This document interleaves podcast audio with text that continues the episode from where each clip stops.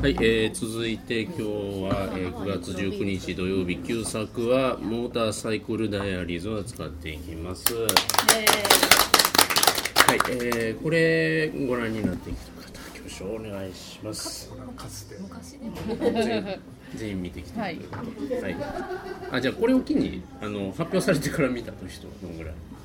もう一回見た。ああ、初めて見た。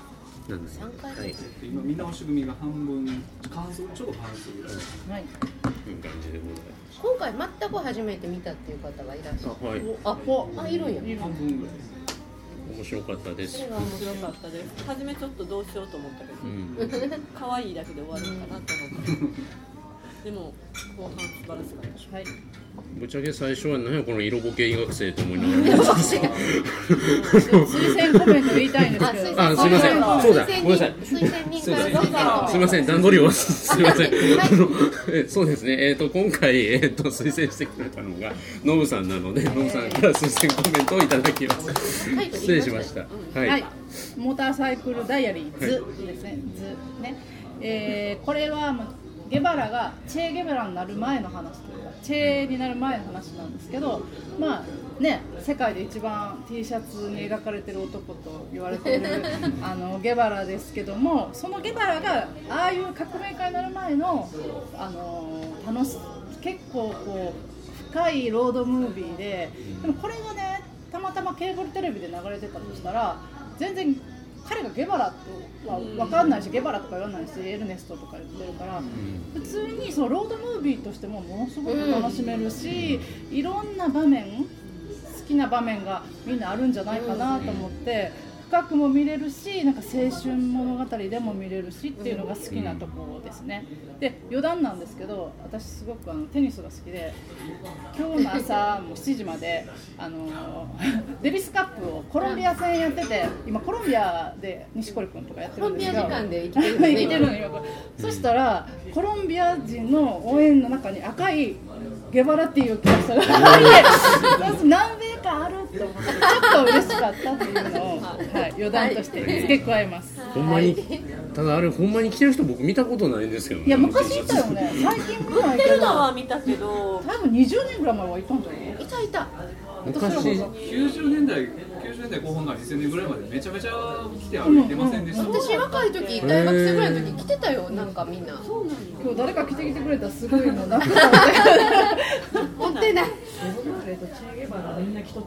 そうそうそうそうそうそう。でも私今日あの南米なんでガウチョパンツを履いてるガウよくねあの南米ガウチョ力。ねそう。全然このわけ分かってない女子がガウチョとか言いながら着てるけどガウチョが何か分かんない。そう南米の本当の悲しいというか、ね、貧乏な人が着てる民族服っていうか作業着がガウチョパンツですということも付け加えます。はい。ちなみに、あの、わからない男子が一個も。こういうあのガウチョパンツっていうのは今年なんか流行ってる中途半端な丈で丈で。裾の広がってる。昔のキュロットの長いそうそうそう。長めキュロットみたいなあの着こなすのがものすごく難しいパンツがガウチョパンツで。そうそうそう。この春ぐらいから流そう行ってるやつです。だからそういう。初耳。ガウチョガウチョが何か分かってないと。ガウチョの意味分かってんのとか言ったら絶対モテない。ご注意あれそういうこと言うのはモテそうなそうい。黙って着るあえあえてあんまり良くなかったとかっていう人いあそうか。聞こうかな。おありがとうございます映画の内容と関係なく、自分が若かりし頃に旅に出るっていう経験ができなかったのでそういうジャンルの映画をもう素直に見れないおじさんに育ってる。こじこじれてしまった。あ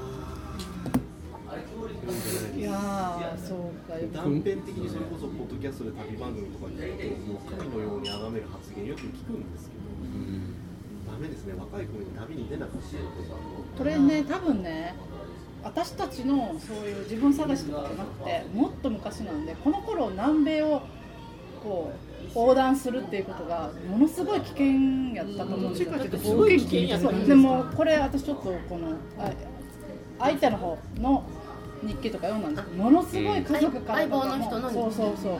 家族から署もトラベリング・ウィズ・ゲバラはい一緒にい。たあのアルベルト・グラナーダさんが書いた書いた本キューバで大学病院そうそう最後病院を作るっていう。最後あのね。あ最後出出てくるカメオで出てくるんですけど本当になんかもう親戚一同からものすごい反対されてるので。っていうか今でも危ないよね。多分ねそうよそうそうそう。多分当時はそのその自然条件が危ないとかもあるけど、政治情勢的にも不安がいっぱいあったの国境越えはどうしてたっけなっていうのがいまいちまあ日記ではないと結構あのちゃんとそういうパスポートにこんなん押してもらって、あのイカダで来たって書いてもらったりとかしてるからしかもまあ EU みたいにフリーみたいなことはないよねっていうことを思いながら見てたんですけど、うん、実際にマチュピチュにどうやって行ったんですかね。歩いて登ってた歩いて登った。本当に持ってたみたいな、うん世界遺産認定前だからきっとうるさく言われなかったんだよねなんか一人いなかったし、うん。頑張ったんじゃないかかこう出かける時にあのゲバラの方の家族総出でみんな家の前まで出てきて結構涙の別れみたいな、して彼喘息持ちだからそう。あれ私はちょっとあの私大学生の子供がいて今ちょっといろんなところに行っててあんまり日本にいないんですけどやっぱりあの飛行機乗っていく時にそういう気持ちはちょっと私寝て寝てたりするんですけど「行くよ」って「はーい」とか言って 見送りもしなかったりするねんけどでもこう朝目が覚めたら「ああ無事着いたから全然心配してるように聞こえないと思うけど まああのあのこのここでお母さん弟弟や妹と、若弟や妹にもすごい好かれてる感じやねんね。すごく好青年いい青年で。でお母さんはやっぱり南米とかあのスペインとかラテンの国とかってみんな母親がものすごい存在みたいでお母さんがそんなにねあの大騒ぎはしないお母さんやねんけどやっぱりお母さんお母さんっていう感じはちょこちょこ出てきて中のナレあの手紙とか日記かあのナレーションもなんかあの日記のようでいてお母さんへの手紙のようでいてっていう。そうなんか日記とか読んでるとどこに行くっていうのは何件か言ってるからそこに行った時に手紙が来てないとかでもうすごい悲しくなったりなんで来てないんだとか言って家族は元気なんだろうかとか言って、まあ、その頃ってどうなんかな？電話もないのか電話なかったよね。シーン出てこなかったですよなね。選なん。でないの高いんじゃないうん、だからそこになんかないってことですごい荒れたり、まあ家族ものすごく大事な人だったさっき入江妻さんの方もちょっとちょっとなんか言いか言いかけてはったりするはい。モニターサレス監督が。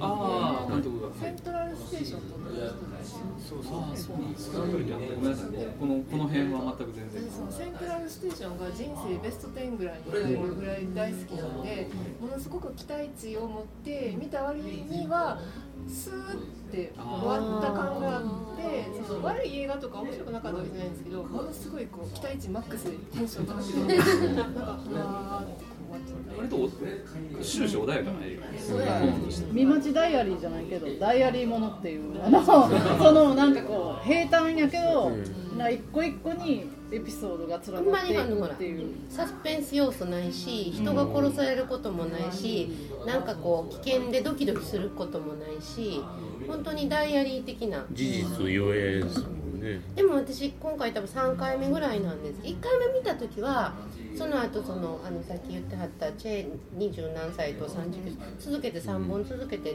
DVD でバーって見たんですけどでその時は別にあのそのモーターサークルダイアリーズをそんな特に好きともなんとも思わなく普通になんかほーんって見てあのごく普通に見終わって大した考えも持ってなくてその後のそのチェーンの2つのその革命家になった後の話の方が面白かったんですけど2回目は何かでぼーっと見てその時にちょっといいかもと思ってで、まあ、ちょっといいかもぐらいのところにあったのが今回あのノブさんが「大好きな映画やから」って言って言われて改めて3回目見たら。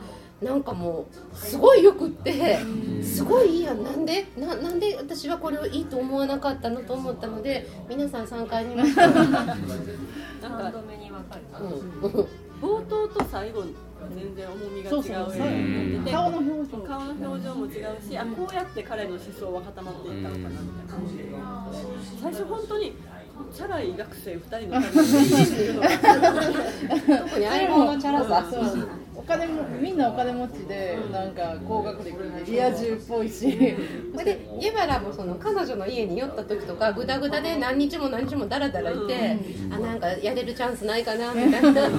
そうそう。もう本当にあの意識意識低い系の感じで。でも家には泊めてもらう。そう外で食べて景色綺麗ですよね、景色がすごくいい。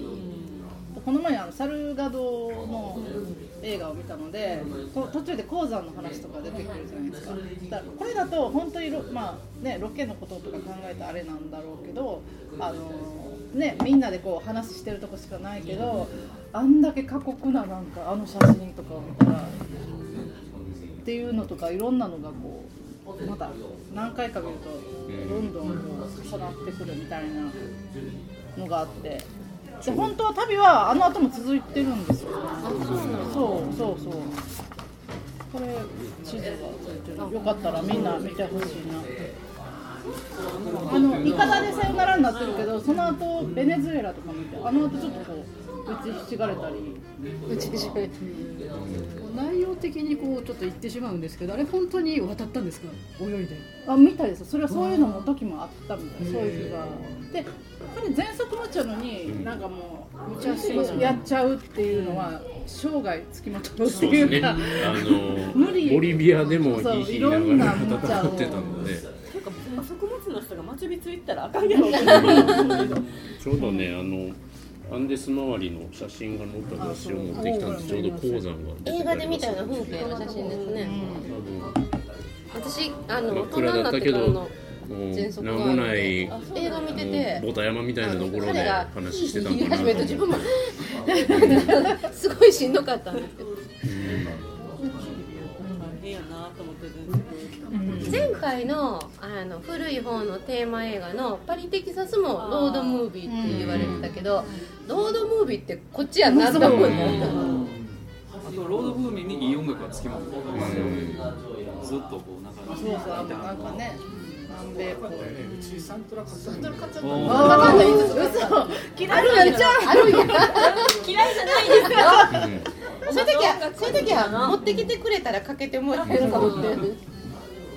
可愛い。なでもガエルガエルガルシ可愛い。彼女も可愛い。けどそうで日記見てるとねやっぱりゲバラって男前じゃない。ですかだからい。ろんなところですっごい。女子たちにキャーキャー言われてるんですよだからモテるやろうでもあのガイル・ガルシアは男前やけど別のタイプの男前シュッとしてるやん。あそういうなんか野生味あふれるタイプの男前じゃないからいやすごい好きやねんけどゲバラ感はないよな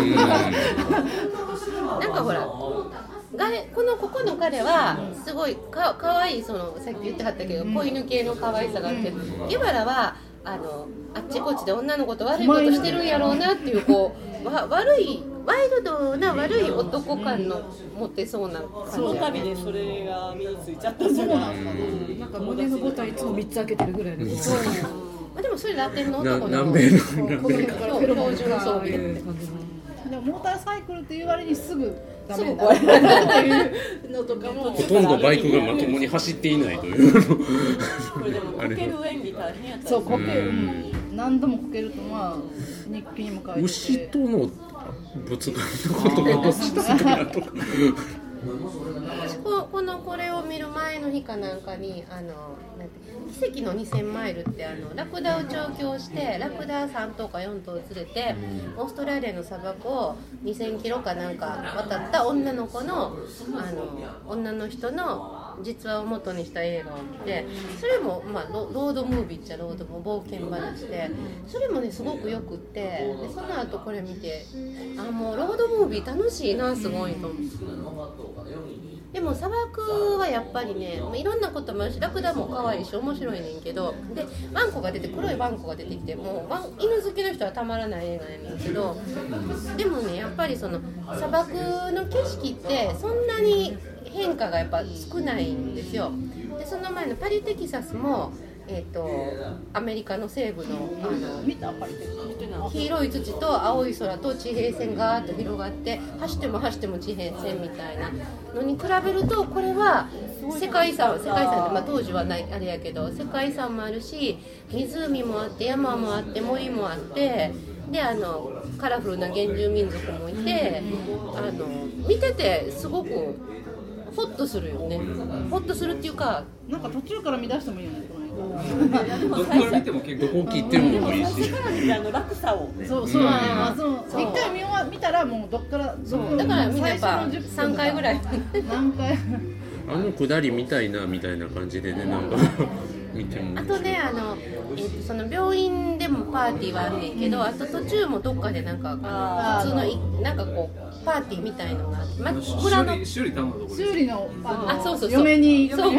嫁に。言いよって断られる。言い寄られるけどなんか途中でが旦那に見つかるでも読めないで。嫁は引こうとしてるの。そうそうそうそうあの旦那の友達に見つ村のかってるかパーティーみたいのがすごいあのみんなおじいちゃんもおばあちゃんもみんなふんふん踊ってるじゃないですか。で特に病院のパーティーね気になったのがあのガーメンがなんていうのガーランド。吊るしてある飾りがなんか四角い A4 ぐらいの紙に丸とか三角とかの穴の開いてるのがずーっといっぱいつってあってこれはいらなくなった書類をみんなハサミとかで切り抜いてみんなで1ヶ月ぐらいかけてこのパーティーのために作ってるものなの？とか思いながら。ゲバラのね誕生日そう。でそのパーティーのシーンがみんなあのお酒飲みながらすごい気楽にすごい緩い感じでダラダラと踊ったりするあああいうパーティーがに行きたい。都会にはない。やっぱ田舎じゃないと。であごめんなさい。ええねなんかあのパーティーの時にあのよくマンボでマンボといえばカカルーが。チャララララうーあーでしたっけ？あの曲ペレス・ブラード楽団のなんかプラード楽団のなんかでした。なんかね。だからちょうどあの頃ヒットしてたのかな。と思ってあ50年代やから。そうもうリアルの時代なんや。パーティー行きたいあそういう時期なんですね。そうか。マンボってああの時代の新しめの話なんですか？マンボ。マンボとか多分そうですね。あの頃のなんか流行の音楽日本でもマンボズボンとかねそう。いうの流行ってるとか。丸山明宏が履いててメケメケ歌ったりそんな話あえバナナボートは違うの？また別？ーバナナボートって何年頃やろちょっと僕すみません。丸山明現現宮明宏。宮ですねでもねこの日記とか読んだりこれ見たらあれなんですけどなんかその彼らは医者じゃないですか。ん。だからその医者っていうのがあのいろんなところで免罪符でもないけど、まあ、医者やから行った先に患者がいてその人を助けてあげる、まあ、行った先に言われたらすごい証拠の人の親がなんとかで見てって言われるっていうのはあって、まあ、昔からねなんか病気を治す人は崇められるっていうのはキリストの時代からあると思うんだけど。なんかそういうのってドクトル・ジバゴとかもそうですけど医者っていうことでこうダメなところをいつもこうバッ あのいやだから本当に医者って食いっぱぐれないなっていう。の は思うんですけどね。僕ちょっとノブさんと違って心が綺麗なんで。心が綺麗なんでやっぱり医者ってねもうそれこそなんかもうまあ日本で見る医者って言ったらなんかこうまあみんなお金持ってるし、ねなんかまあそんな感じじゃないですか、弁護士とか医者とかってイメージ的に。そうやけどやっぱりこう人を助ける仕事っていうのはなんていうか素晴らしい仕事やなっていうのがこうちょっとこう頼頼られてる姿を見ながらね。いや私も思いました。で もでもそのなんか医者っていうことでこのいや他の職職業でそんだけ急にって私は何々ですって言った時にこう本当に助けれるものってあるのかなとか思うでも医学生ですよ。とまあね。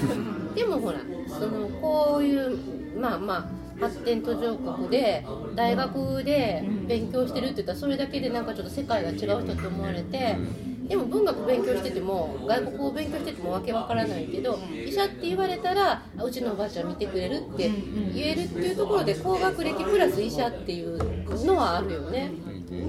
でその中でやっぱりハンセン氏病みたいなその頃すごく差別されてた人のことについての研究をしていきたいみたいなのがあるから、まあ、そういうところとかが、まあ、後々のそういう、ね、ゲバラにっていうのは医医学の面からでもあるのかなとかも思ったりもしたり。でもあのなんかすごくよくしてもらった人が小説書いてて 小説の感想を言えとか言われて。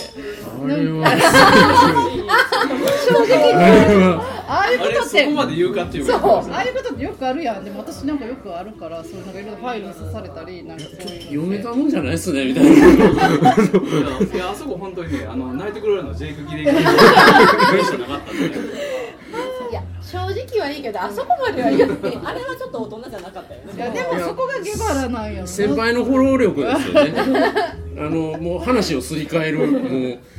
ご恩は忘れませんのでって言って別れるっていう。してもらっしたかものあの後あのその何先生がムッとしたり怒ったり態度変えたりするかなと思ってちょっとハラハラしてみたけどまあ呆然としながら割と大人ここまで言ってくれたんだ。君だけやみたいな大人な対応怒る間もなかったみたいな。とても立派な人でよかったけどあれあれでもなんかでも普通自分で書いた小説を誰から読ませて褒め言葉を待ってるようなタイプの人は、あれ言われたら普通は怒るよね二度と来んなってなるん。です。世話したったのにみたいな日も置いてご飯食べさせたん。だ一番最後はさねもう別れのそん。なもう普通はそこまで感想言ってくれへん。かったら察せないといけないのうに、んあの先生はそうやな聞いちゃった聞いちゃったっていう。もう根本的に文学的資質が全くなくてね多分。普通はもうあかんかったなって思わない。日記見てたら何回も何回もなんか感想を求めてるから。そうなんや。そうやけど何回もはぐらかしてたんやけど一番最後にもうなんかもう下たまらなくなった。あこの人。ちなみに実際の日記でもあんくらいボロボロあるる。あるそうそうそういうなんか でもすごいいい人やしとか言って。でもそう見見てもらう方の気持ちもわかんねんけどでも普通例えばあの写真撮ったりなんか書いたりしたの、なんかちょっとこのこうこういうの書いたけど見てとか人に言った時にあの見て感想聞かせてって恐る恐る言って帰ってこなかったら自分からは普通聞けないな聞けないしょうもなくつまんなかったんやとかあかんかったんやと思うのに何回も聞くっていうのが多分ずっと褒められたんよね。自分の書いた小説を。誰もけなす人がいなかった。あとまあまあ国民性もあるのかもわかんない。あのあの優しい、そういうふうにあの何回も聞聞くっていうか全然そこでこうあと1回見せて何も言われなかったら恥ずかしいから自分からは聞けないって思うのはここの人たちやけど、もしかしたら南米人はどうやったんどうやったんとかでそう何回も言うっていう。で、うん、だからまあそうああれだけ正直に言われても結構ぼーっと呆然としながらも、まあまあ怒りはしないのは大人ですよね。それと同じような感じでなんかすごくよくしてもらったのにそこでものすごいこのあなんかそのその土地のお金持ちの人が著作人から搾取されたりとか搾取したりしてたらそれもすごく言ったりしてものすごい険悪になったりとかなんかそのそこの実力者にものすごいどんなに恩義かけられても自分の正義は曲げへんみたいなところはずっとあって。でもそういう人ってちょっとしんどいなと 近くに近くに行ったらしんどいリアルに友達やったら問題ずっとこうもうあのネットで炎上ばっかりしてるそうそうそう絶対絶対炎上するわ。絶対炎上するわ。正論吐いてんねんけど、ん。世話したった人ことごとく攻撃して、食べてんのよね。食べたり飲んだりもお世話になりまくって。なんかしてもらって。なりまくってんのにバンバン批判して炎上しまくるという。そんな人帰ったらものすごいなんか近くにいたらしんどいよね でも空気読んでたら革命者になるそうね確かにイデオットさんは公開の時に見はっそうですね。映画あ館映画館で見られた私映画館で見たことないでもうやっぱりそういういろんな若かりしね革命家になる。っていうその奇跡とかロードムービーとしての楽しさとか、まあ、風景としてので音楽もさっき言いましたけど音楽もやっぱり映画的に良かったなと思うのは最後こう川をね渡っていくっていう、あれがもうなんか全て象徴してるようで。やっぱりこっちだけの世界じゃなくて向こうの人たちとも一緒に祝おうっていうねそれを超えていく渡っていくそれがこう一人の青年の成長を端的に表してるいう場面。これでワニとかピラニアとかもいるから。いやみんなが危険やからずっとなんかなんかもうゲバラあそこ行きたい泳ぎたいって言ってたけどみんなから止められてたっていうのがあって。あじゃあ突然行ったわけじゃなくてもうずっとやりたいって言ってたんやけどっていうのもそうか。船がないから仕方なく泳いだんじゃなくて泳ぎたかった。たかったあそこまで行きたいっていうのはずっと言っててそう。なんよ船待てようと思いながら見てそてでもなんかワニがいるとかはあれはではないや、なんか怖い。そんなん絶対無理とか南米で川とか言ったらピラニアと思う。もんねそうそう。ピラニアワニでもあれをあれ泳がれたらちょっと惚れるよね。でまたあの息がこうヒューヒューヒューヒューって。そう。えいつ沈むんやろ誰か助け船で助けに行ってあげてと思いながら。そう発作とか出るんちゃうって思って。途中でなんか患者さんの方で誰か飛び込んで助けに行くんちゃうか あれ本当の患者さんを使ってはるんですね。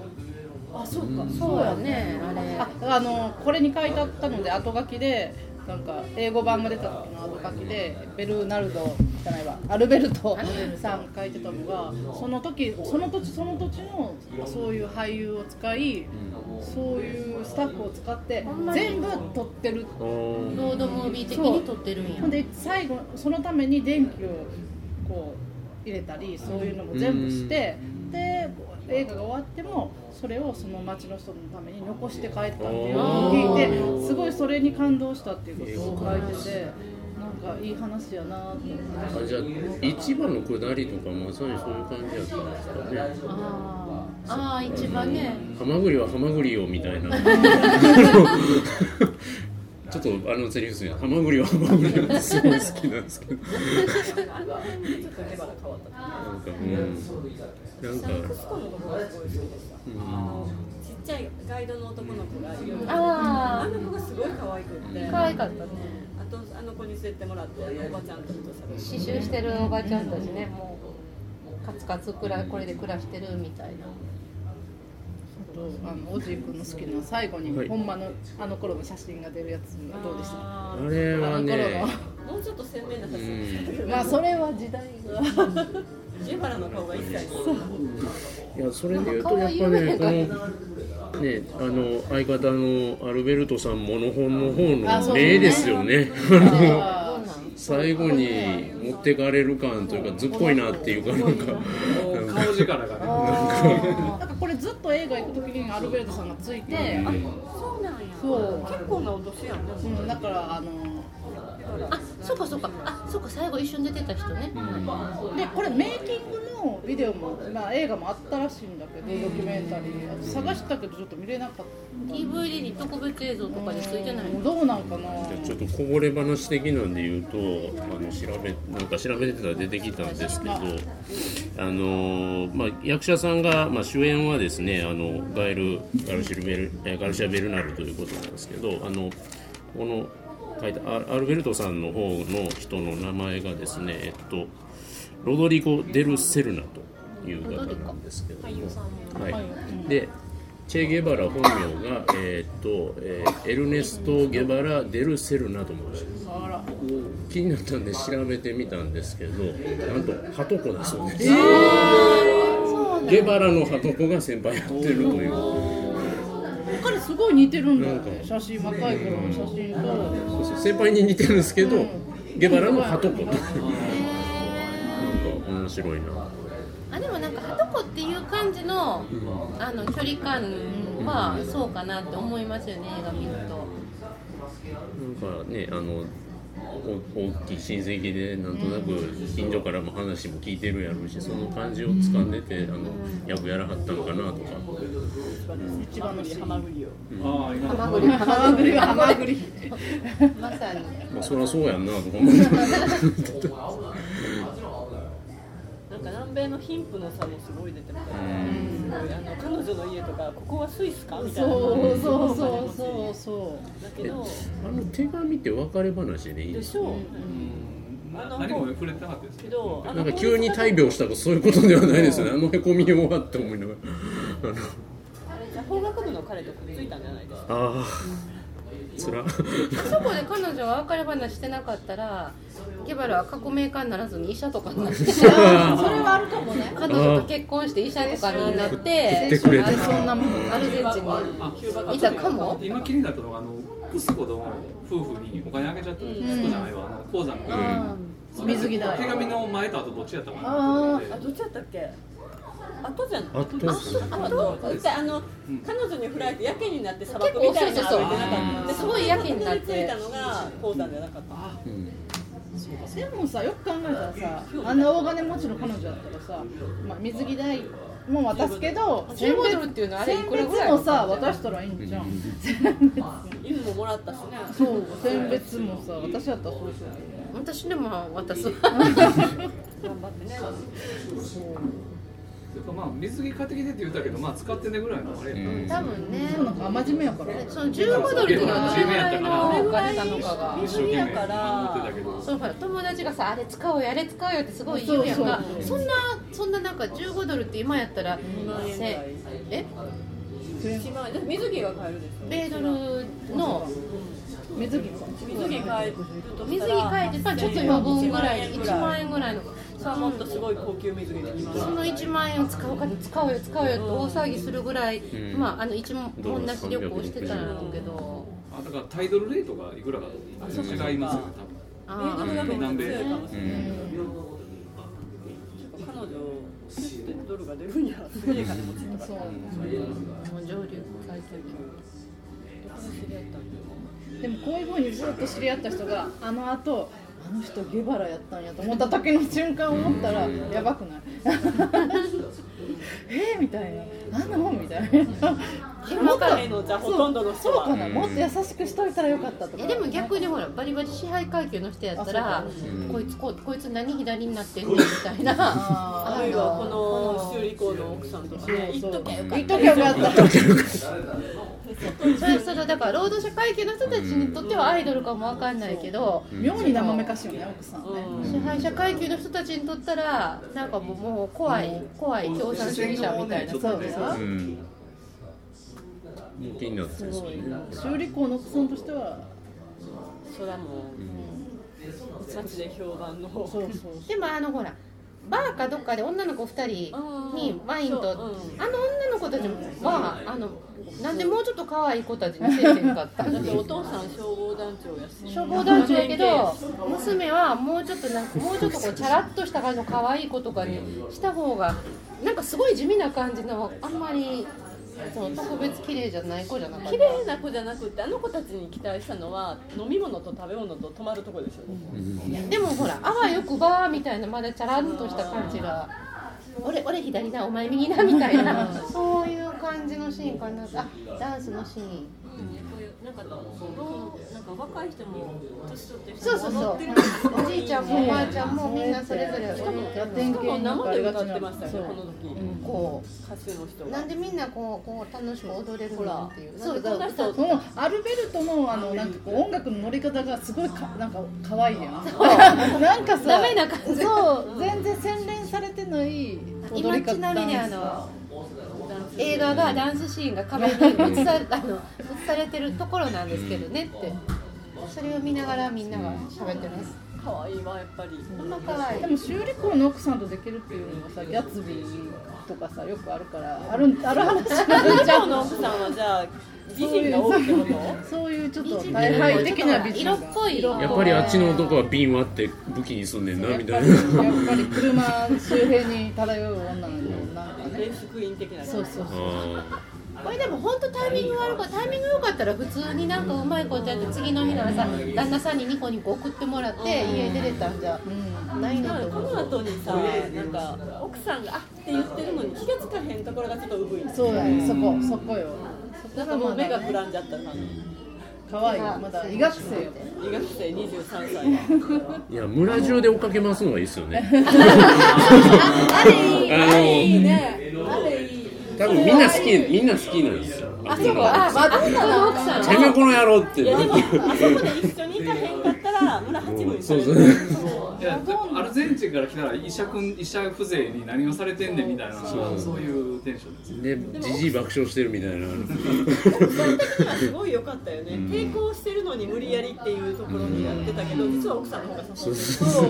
そう。ずるいよずるいわ大変やったなになりますからねあのあとマンボ踊ってる時に単語踊ろう。として笑われてましたそう。そう。そう。まあの病院の？方病院の方で病院の方でえこれ単語やでみたいに笑われてました。なんかみんな微妙な空気になってわーって笑あんまりあれ垢抜けてないのがいいんだよねそうそう。分かってない。そういいところあったんやろかイケメンで23歳にもなってでももう超モテモテやね。えもう見てたら。本当に。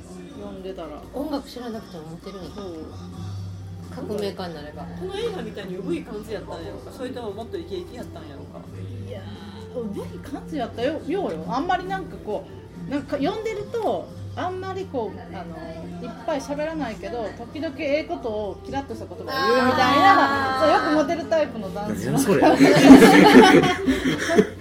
で横にいるのがこういうチャラチャラした調子のやつやと。うまいそれはもうもう超引き立て役やんね。昔からね先輩はなんでゲハラを選んだんやろね旅する仲間としていやでもなんかそういうのは昔からずっと話をしててその話がいいねって言ってくれたのはゲバラだけやったって。危険な旅やのにそう。そうそう一緒に行ってくれそう。なのがゲハラだけだまあハトコやしあ、はとこってでもあそうか。役の役者が 役者がです。役者がねあの誕生日嘘ついてた話ですよね。部屋が出あなかったから。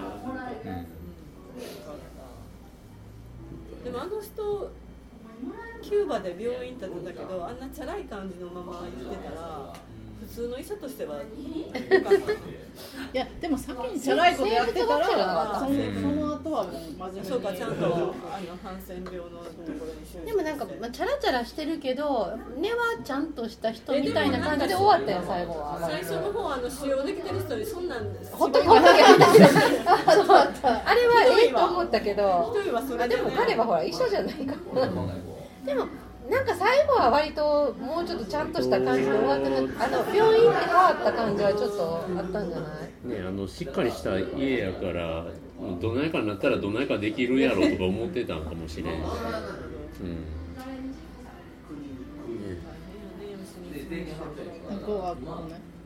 ちなみにあの今ゲバラの息子がバイクツアーの会社やってるらしい。えー、えどどこでちなみにキューバ。キューバ。であのなんでお父さん革命家になってたからのあのゆかりのあるサンタクララとかをバイクで回るツアーをやってる。え男前なの？どうなんですかね。あの例のあのキューバでできた奥さんの子供さんなのでゲバラティー着てたら笑うよね。いやでも来てるんじゃないか着てるからなやっぱり。そこが来てるんちゃうかな。ただ彼がは起こした会社であって多分彼はガイドとかはやってないと思うので。いやぜひ見たいよね。そこで雇われてるガイドの人や雇ったスタッフはしっかり来てるんじゃないゲかな。バラティー。制服あげしっかり観光客がもうゲバラ気分のこういう感じ。でゲバラ商売ですね。あの今ちなみにそこのサイトを見たら今年の12月23から1月6日に向けてツアー募集してるみたいな。興味ある方はあの行ってみてはいかがでしょうか英語英語のサイトがありますのであのどなたかバイ行ってるクツアでもそのツアーこのコースをたどるのであれば結構危険なツアあーキューバ国内なんですよ。だから、うん、キューバはうん。ね今の車があるうちになんか行ってみたい。写真を撮りに行ったーツアーやからさしんどいところはバスとかに乗せてくれるんじゃないの？と 思ってんだけど。ちょっと気分だけあのこれから行き味わうだけで。もうカストロが死ぬ前にやっぱりね一頭いた方がいいななんかね。あとあとはどどこまでね押すのか誰か行ってください。はい、というところで、はい。えー、旧作モーターサイクル、あモーターサイクルダイアリーズでした。は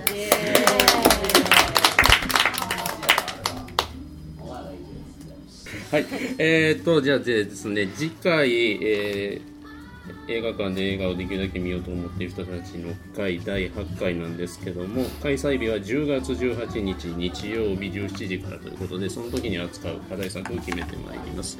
えっ、とまず新作の方なんですけれどもその日までにまあ見れそうなやつが、えーざっくりえー並んで10タイトルぐらい上がってるんですがそこから投票していきたいなというところです、え1個目が「ザ・ヴァンパイア残酷な牙を持つ少女岸辺の旅」え5人サーガピクセルアントマンキングスマン。テッド2サム・ペキンパー、えーちょっと、えーサブタイトル省略しますえっと。でバックマンでアメリカンドリーマーと上がっております。はい。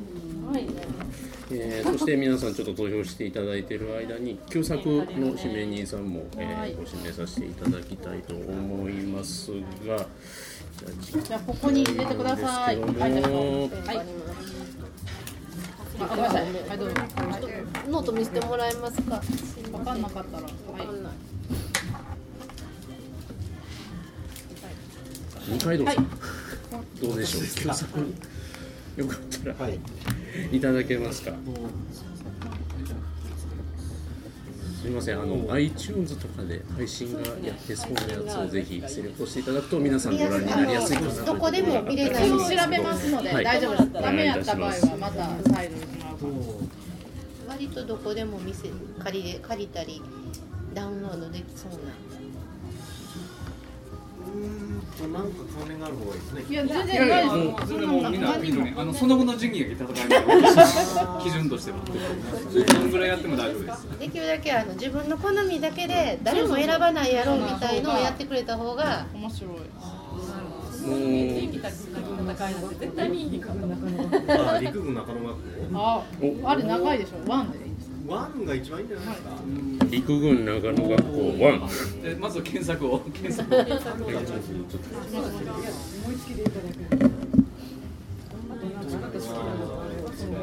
あのそれこそあれも射抜いて出てきますああそうなの抜いてすごいね射抜いててこの近所に旧古いお家があって日本の一番長い日とかでも使われたような。新作の方じゃあじゃあすみませんありがとう。ございますリクさんに代表していただいたんです。はい、ちょっとレネルッソが出ていねた映画を何かと。ああ面を提案しますねこでピンとくる。レネロッソってあのレネロッソナイトテローラーの女の人。なんか内容を言って言ってもらった方ネロがッソで聞いたいいやいやでもやっぱりトムス内ターフェア。あのそれからあとは、えーアウトブレイク。タイタイトルを言っていただいた方が、はい、のあたりからどどでどうでしょうあの選ぶのは全部あの二階堂さんの特段と偏見と好みあのあまり頭に浮かんだものを言ってもらったので聞いてはずあとなんかザ・シークレットサービスのシーぐらい見たこと自分の見たことのないのをあえて見る機会であそれでもいい何でもいい何回も見た映画みんなで話したい映画っていう喋りたい映画自分が見たいだと僕は実はシークレットサービスなんです。ねザ・シークレットサービスそれと東京でしたありそう。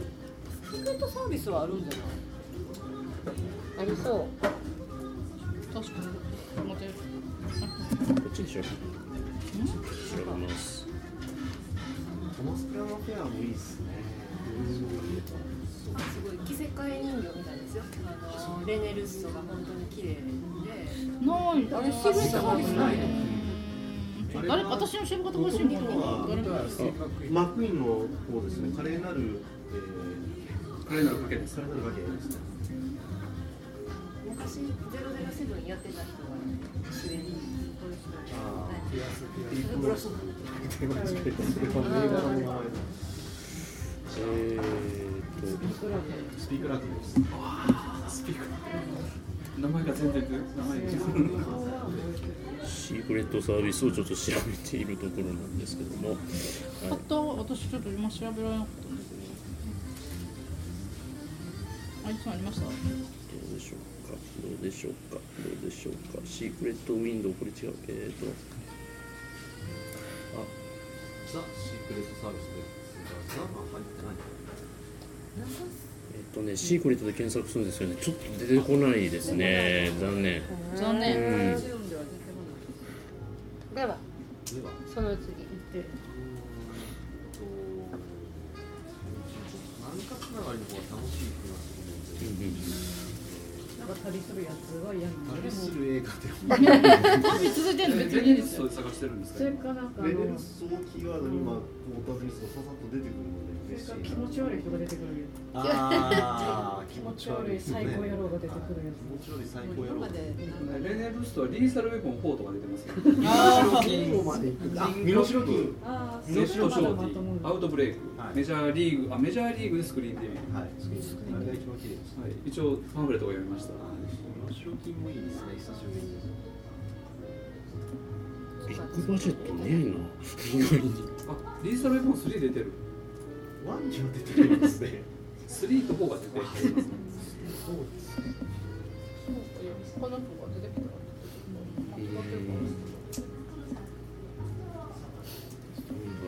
サイコ野郎が出てるっていう点ではもちろんダーティーハリーが一番いいんですけど、あのあれに出てるロビンソンが出てるっていう係で言うんだったら、えー、突破口ストアになさそうですそうでしょないね。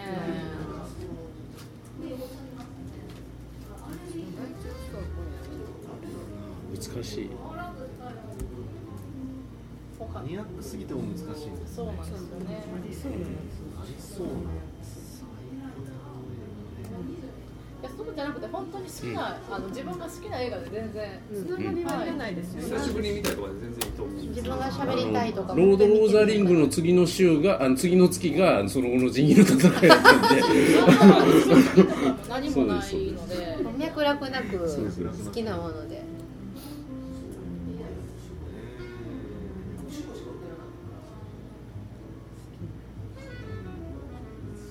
みんなに見てほしいとか。あさっきのも実はいくつかそうなんですよね。突破口も入ってないんですよあるも誰でも見れそうな。やっぱり。見ないと話ができないので、パスもするの辛いし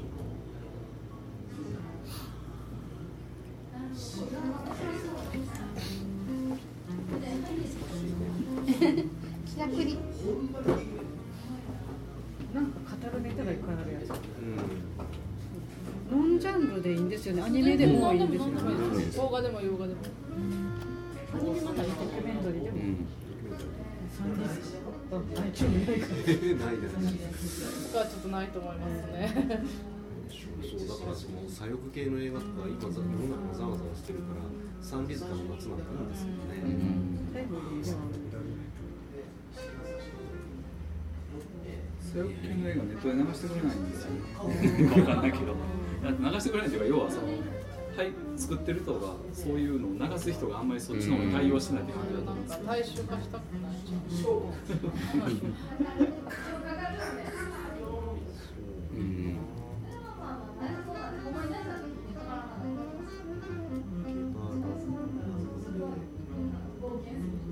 でも大島渚の映画とかは確かああなかった何何本かあったような気がするんですけ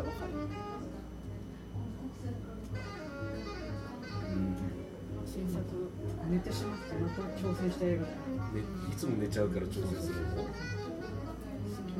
大島渚は結構上がってます水曜パラダイスいつも寝て4月最後まで見られないどんなあるあるに名作もるあるあるいつも冒頭10分で寝ちゃうこれこれちょっと画面が見にくいんですけどこんな感じです、はい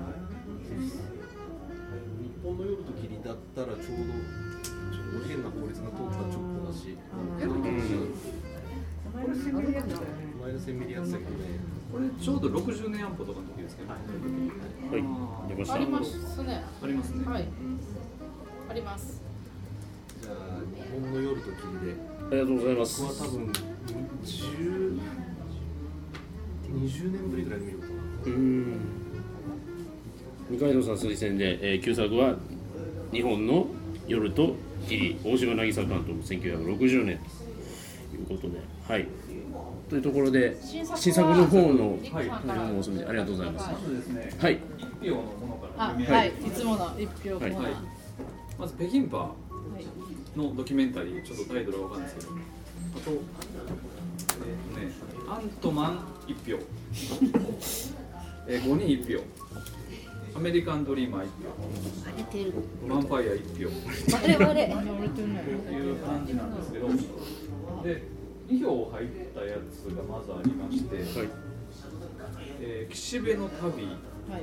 そして実はキングスマンも2票。あまたあこのどっちにするかっていうね。はい決戦で決戦で。くじ引きで。また部長の部長がくじ運にからかっております。